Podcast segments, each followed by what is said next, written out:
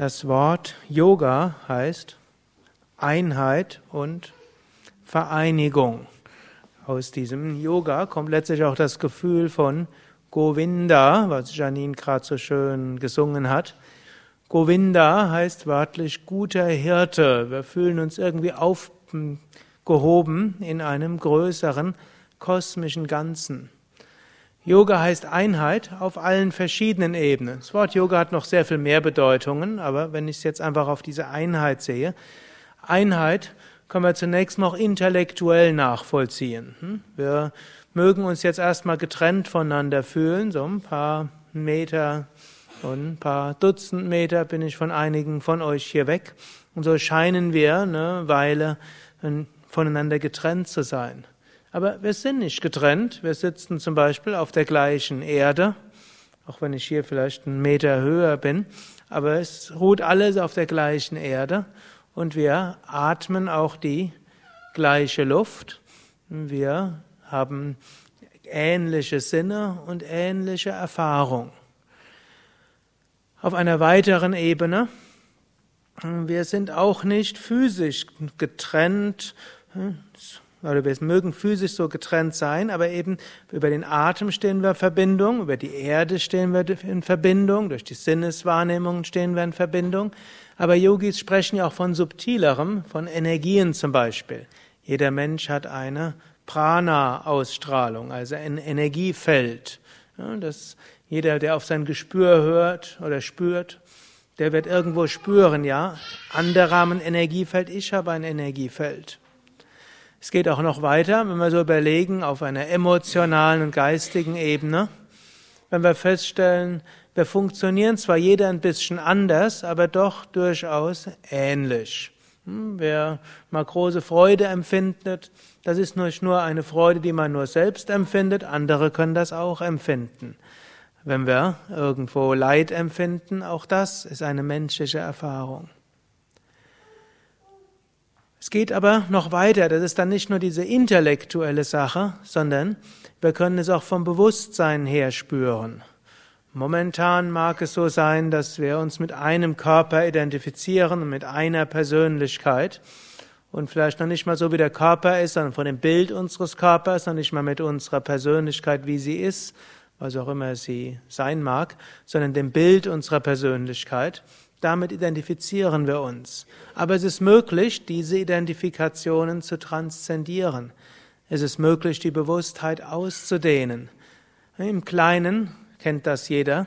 Die einfachste Form der Bewusstseinserweiterung nennt sich Liebe. Man spürt einen anderen Menschen. Eine andere Form der Bewusstseinserweiterung ist ein Naturerlebnis. Man fühlt die Natur. Und so kennen kennt jeder bestimmte kleinere Bewusstseinserweiterungen. Diese mag man als solche vielleicht nicht so interpretieren, aber es ist das, was einen am meisten bewegt. Und wir können im Yoga, schon in Yoga-Stunden, Asana, Pranayama, Tiefenentspannung, in Mantra singen, bei der Meditation und auch im Alltag, wenn wir unsere Achtsamkeit und Bewusstheit steigern, können wir tatsächlich immer mehr und immer öfters diese Verbindung spüren.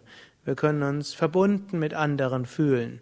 Wir können spüren, wie wir alle irgendwo Teil eines kosmischen Ganzes sind, wie wir hm, wie Zellen sind in einem kosmischen Körper.